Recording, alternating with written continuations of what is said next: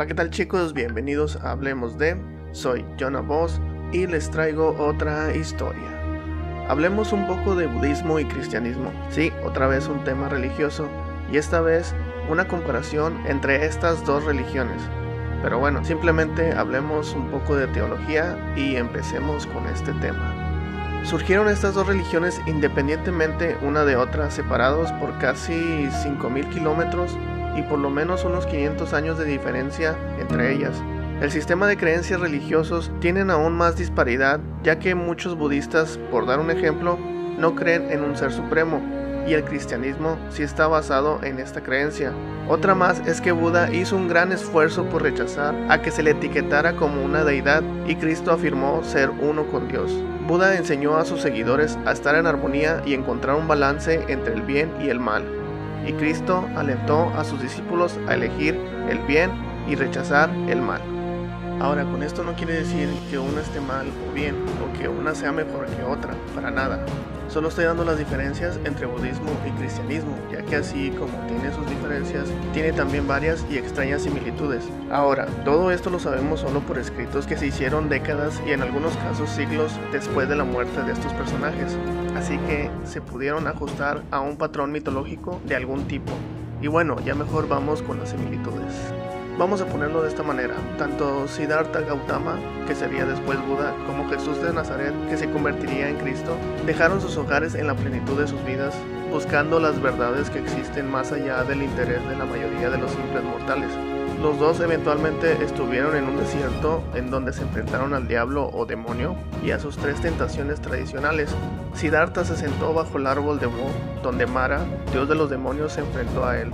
Jesús en el desierto se enfrentó a Satanás, y ambos fueron tentados por los antojos de la carne, el espíritu y el orgullo mundano, y esa misma experiencia les daría una nueva enseñanza, enseñanza que proclamaron y propagaron. Buda dio su enseñanza en el famoso discurso del Parque de los Ciervos, que se convirtió en la base del budismo a lo que se le llamó las cuatro nobles verdades de Buda.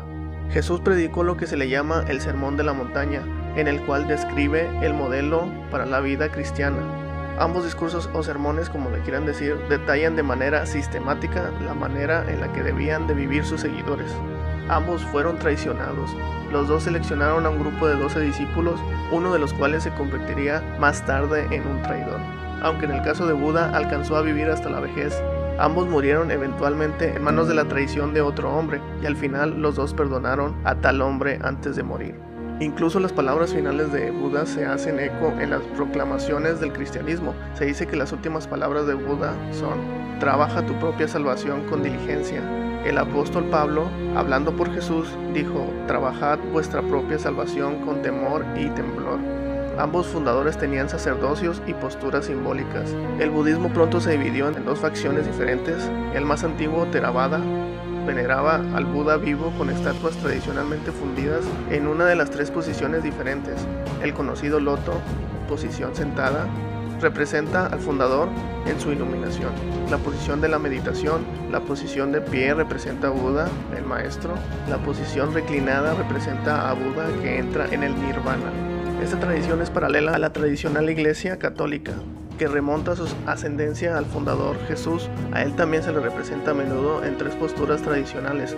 A veces está orando solo en el desierto o en las montañas. A veces las representaciones artísticas lo retratan enseñando a las multitudes. Otras interpretaciones lo muestran ascendiendo al cielo.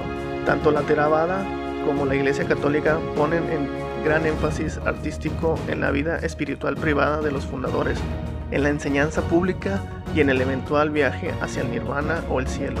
Ambos sistemas de creencias se separaron, pero al igual que los reformistas protestantes se separaron de la Iglesia Católica formando denominaciones que diferían entre sí en cuestiones de tradición y teología.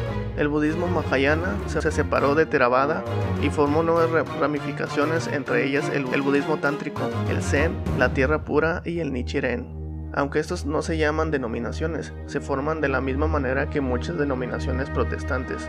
Alguien tenía una nueva visión, una nueva manera de vivir la, tradición y otros lo siguieron. Hasta el día de hoy, tanto el budismo como el cristianismo tienen una multitud de seguidores, viviendo cada uno con gran entusiasmo a los seguidores de sus fundadores declarando a menudo su interpretación particular como la mejor y más auténtica tradición, pero dadas las similitudes de la historia sobre el origen de las dos religiones, uno casi tiene que preguntarse si una mitología oculta está al acecho, invisiblemente en el fondo, una mitología central que ha formado el budismo y el cristianismo en las grandes fuerzas religiosas y de, y de pensamiento que son hoy. Y bueno chicos, espero que les haya gustado este tema, que para mí suena súper interesante hablar un poco de nuestra historia, porque sea cual sea tu religión, sigue siendo la historia del pasado de la humanidad, y aunque no sepamos la verdad absoluta, al menos investigando podemos llegar un poco a ella. Pero bueno chicos, por favor ahí comenten sus teorías o ideas sobre este tema, por favor suscríbanse, denle like y compartan a otras personas que les pueda interesar este video. Y sin más que decir, hasta pronto.